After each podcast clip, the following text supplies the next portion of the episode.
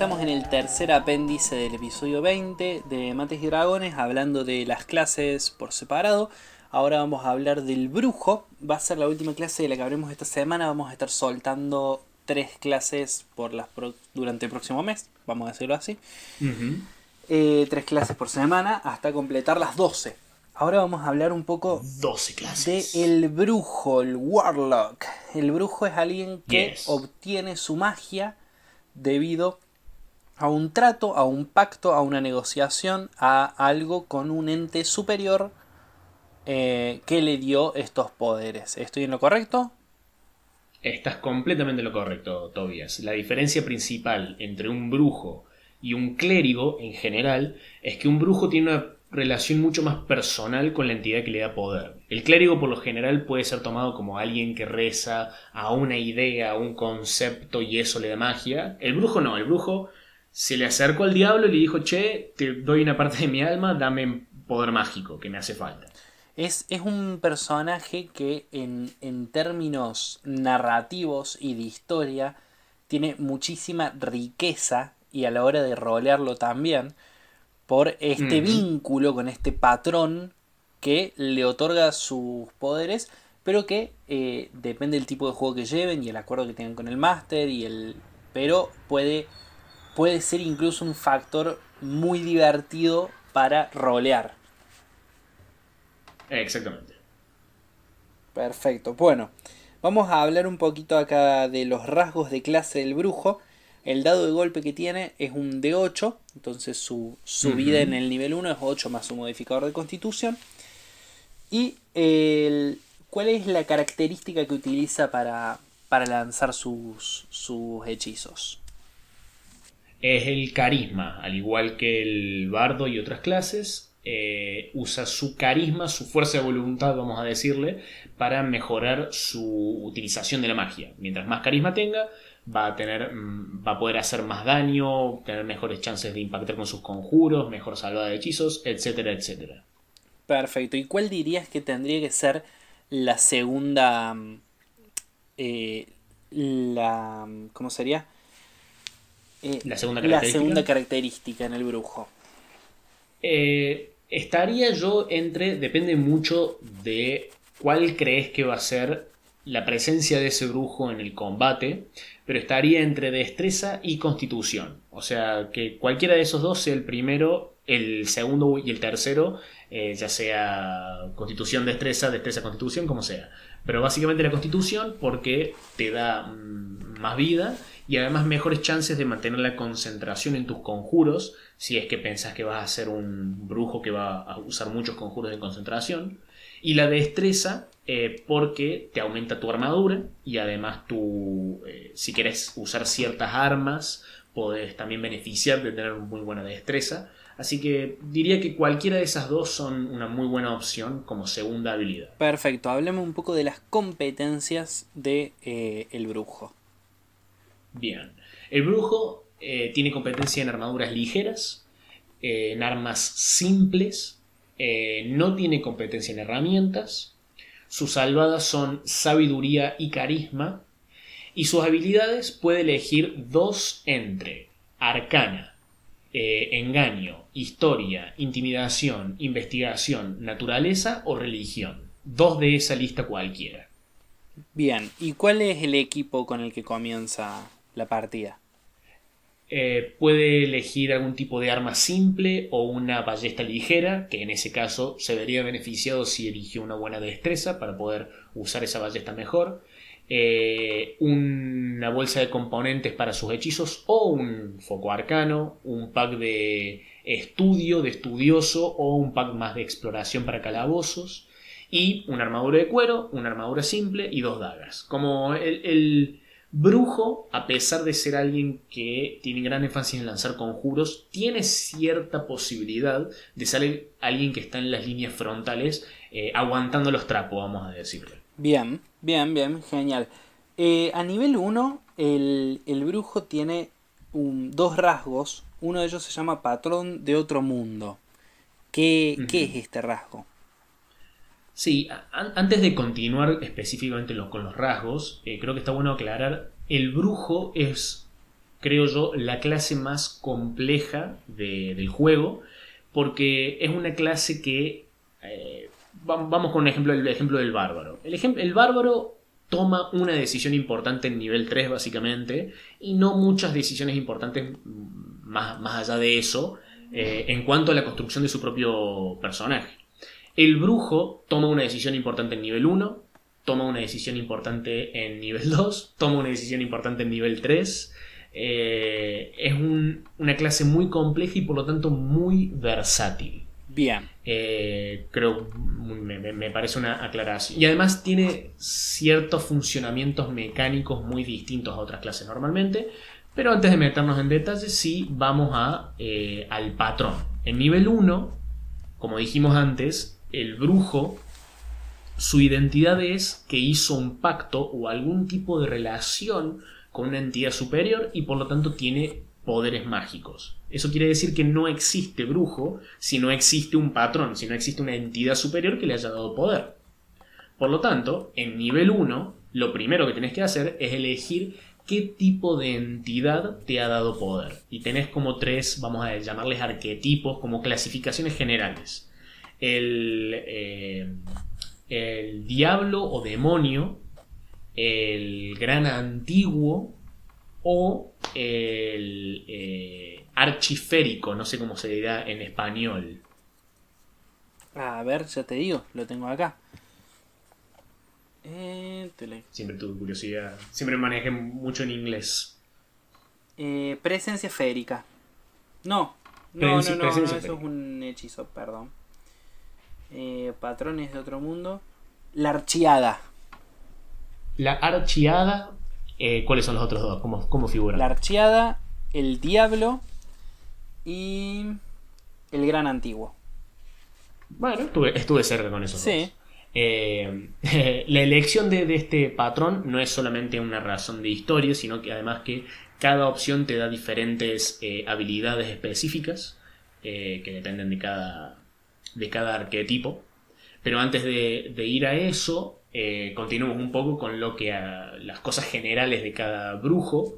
Eh, y lo siguiente es, bueno, la capacidad de lanzar conjuros. El brujo tiene acceso en principio a dos trucos, o sea, dos hechizos de nivel 0, vamos a decirle. Y además, eh, al igual que el bardo y otras clases, tiene una cantidad de hechizos que sabe. ¿Qué significa esto? Son hechizos que tiene siempre preparados y lo puede lanzar siempre y cuando tenga los casilleros correspondientes. Claro. En nivel 1 conoce dos hechizos de nivel 1 porque tiene un casillero de nivel 1. Perfecto. Eh, a diferencia de muchas otras clases, este casillero de hechizo que, con el que tiene lo recupera cuando hace un descanso corto, no cuando, no cuando hace un descanso largo. Eso es eh, un punto clave porque si no se quedaría muy atrás el brujo, vamos a decir. Bien, y, por lo que leo acá, dice eh, conjuros conocidos, espacio de conjuro, nivel de, nivel de espacio.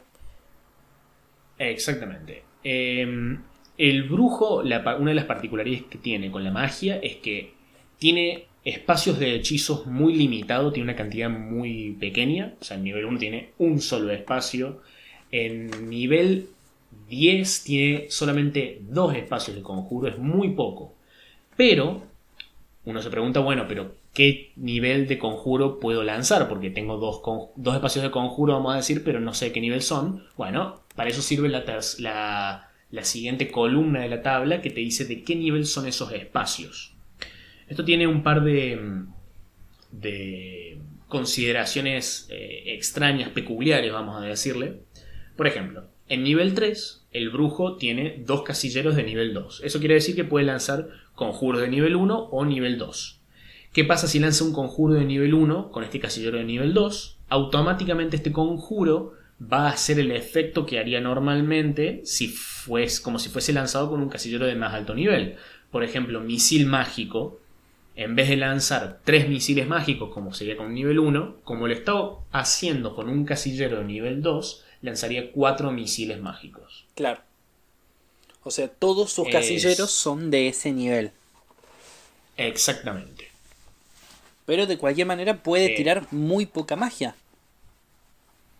Sí, eh, es alguien que gasta rápidamente sus casilleros y tiene que hacer un, descanso corto para poder recuperarlos. Pero, para, un poco para compensar esto, también tenemos que tener en cuenta las habilidades que le da cada patrón. Y ahora sí podemos ir a, a lo que hace que cada patrón sea tal.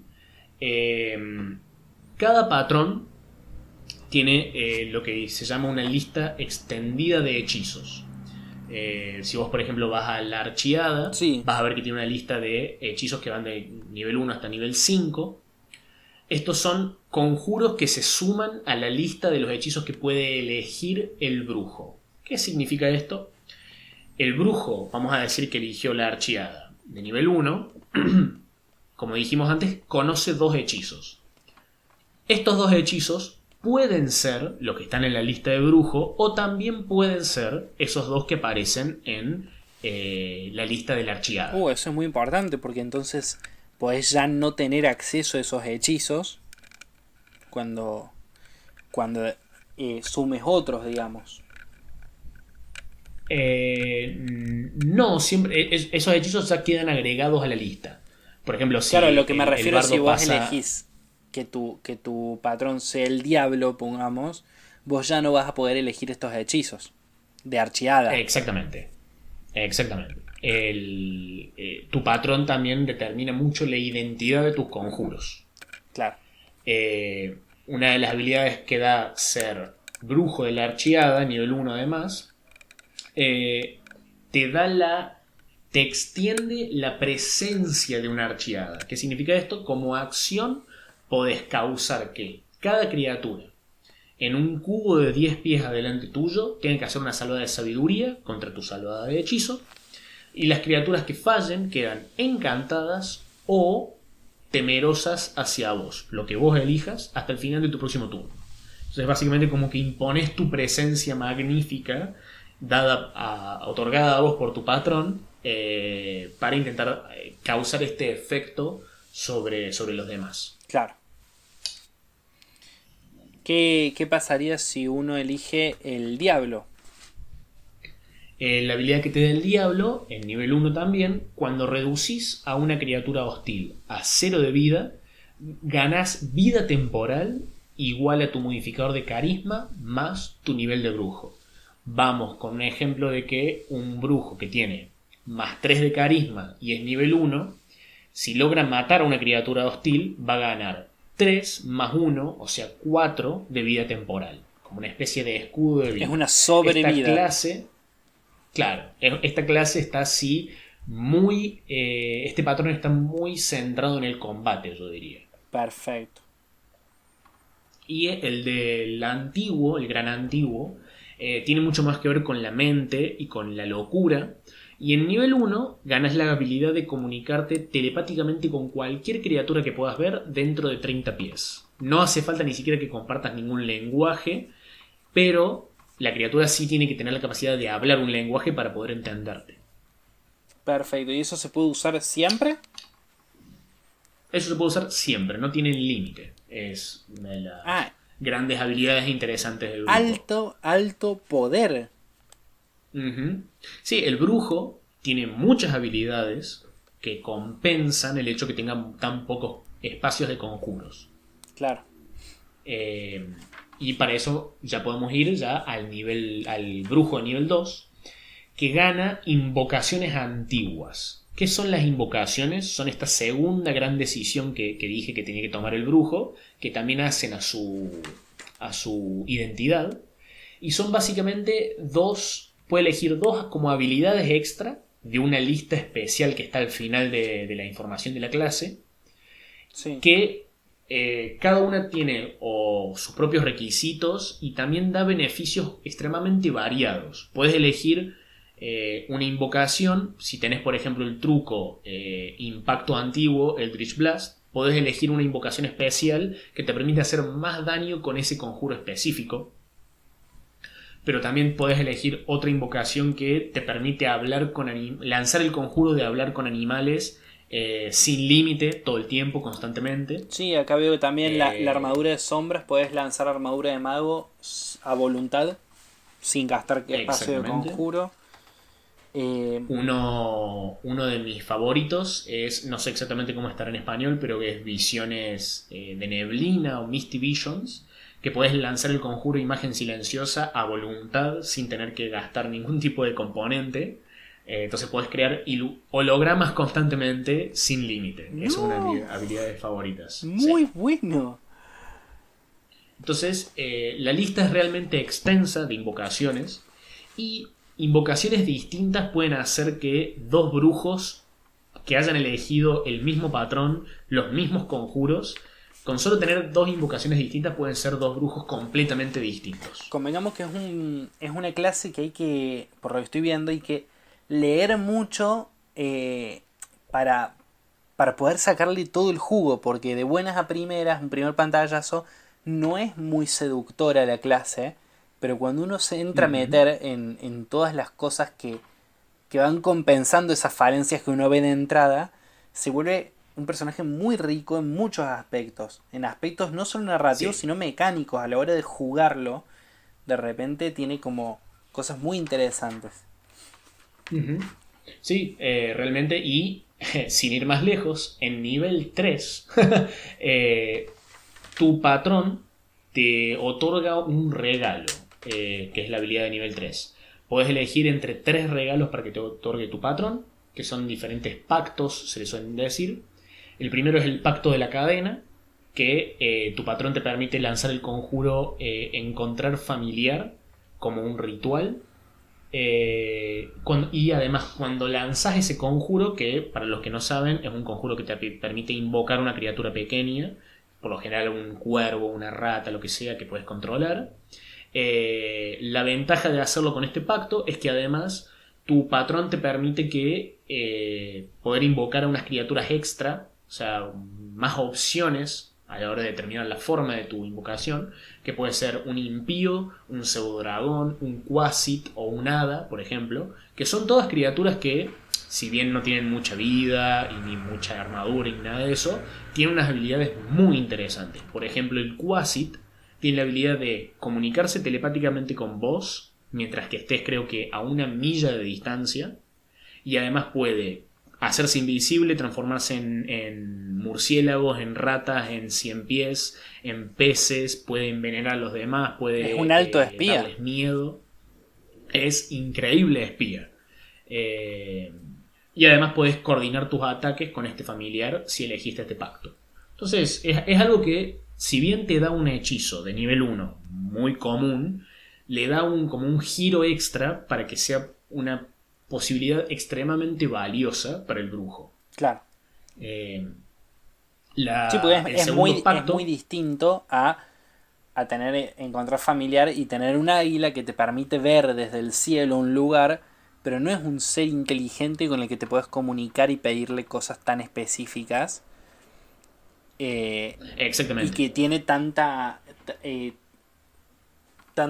tanta variedad de, habilidades. Porque de repente eso, tener un diablillo, tener un duende, es muy distinto a tener una rata.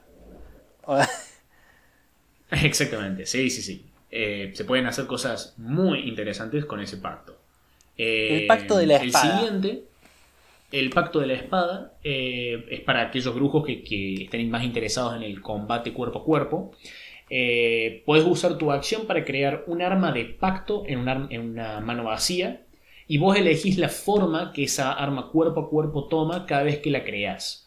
Por lo general hay un apéndice en, el manual que te recomienda que la forma que adopte esa arma tenga algo que ver con tu, patrón. Por ejemplo, si vos seguís a Cthulhu, que la espada tenga eh, rastros de tentáculos y, costras de mar, eh, que esté todo el tiempo goteando agua de mar, por ejemplo, como para llenarlo un poco más de sabor a, la identidad de tu brujo. Sí.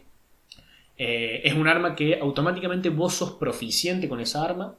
La arma cuenta como un arma mágica a la hora de... Porque hay muchas criaturas, por ejemplo, que son resistentes al daño no mágico, esta arma superaría esas resistencias.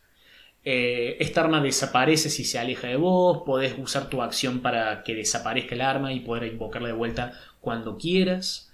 Eh, podés, eh, por ejemplo, si en tus viajes ganás, encontrás un objeto, un arma mágica de, de más poder que la que ya tenés, puedes usar un ritual especial para que esa arma nueva se transforme en tu nueva arma No. de pacto.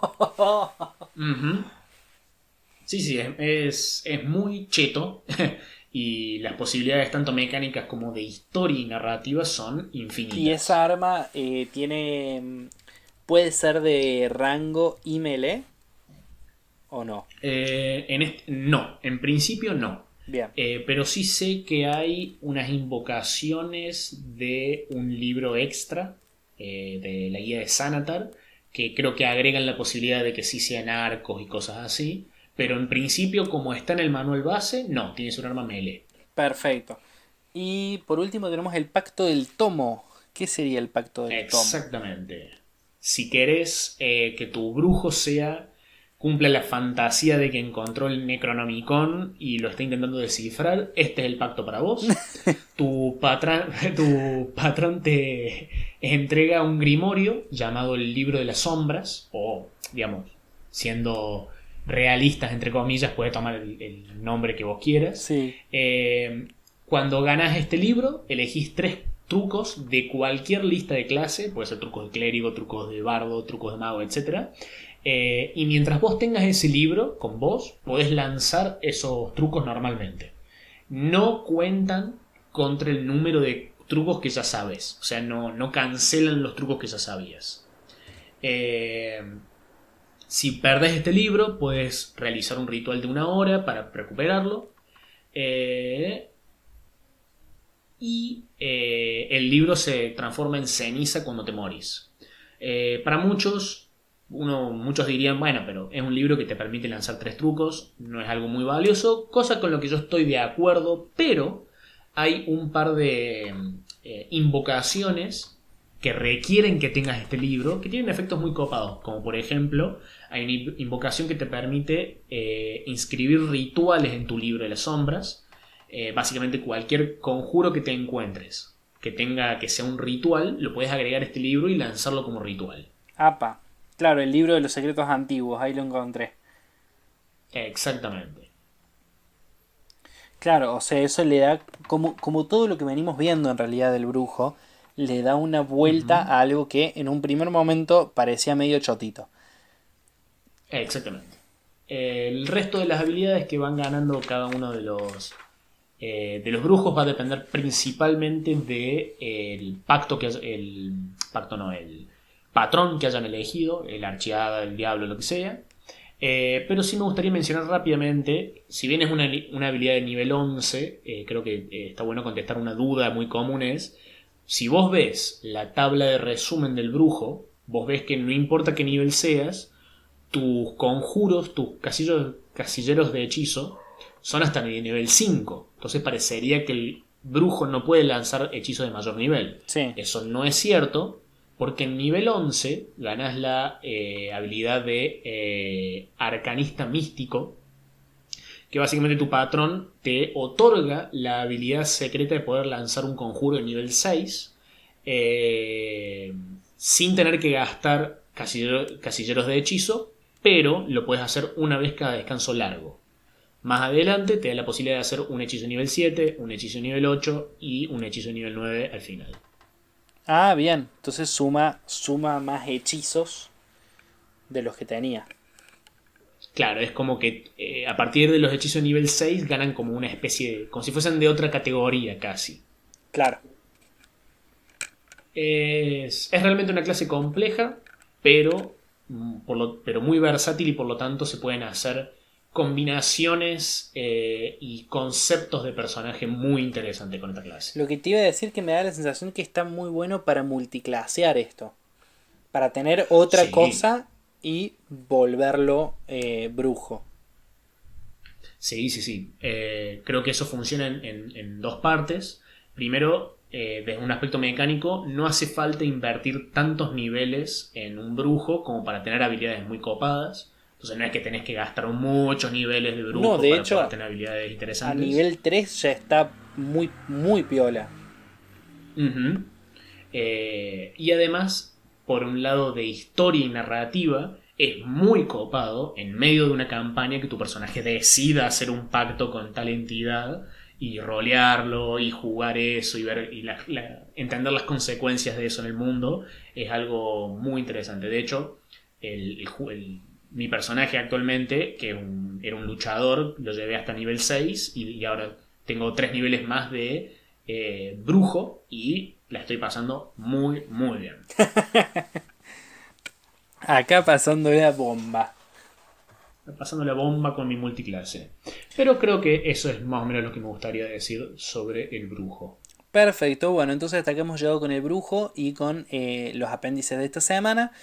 Eh, Síganos en Mates y Dragones para, para más. Y bueno, a esto fuimos Manuel Cabeza Rivaroli y Tobias Culazo, a que Mates y Dragones eh, con unos apéndices que hacía un tiempo que tenía ganas de hacer porque es algo muy útil en realidad. Eh, tener ayudas, memorias o, o, principalmente eso. A mí lo que me pasa es que yo digo, si hay un jugador que dice, bueno, me voy a hacer un brujo. Yo, por ejemplo, no sabía nada del brujo y eh, además de sentarme a leerlo, siempre está bueno ponerse un episodio de un podcast que te explique eso mientras lavas los platos.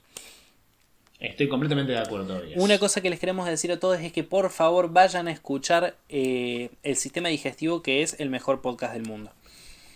Así es. Nos vemos gente, hasta la semana que viene. Hasta la semana que viene. Chao cabeza.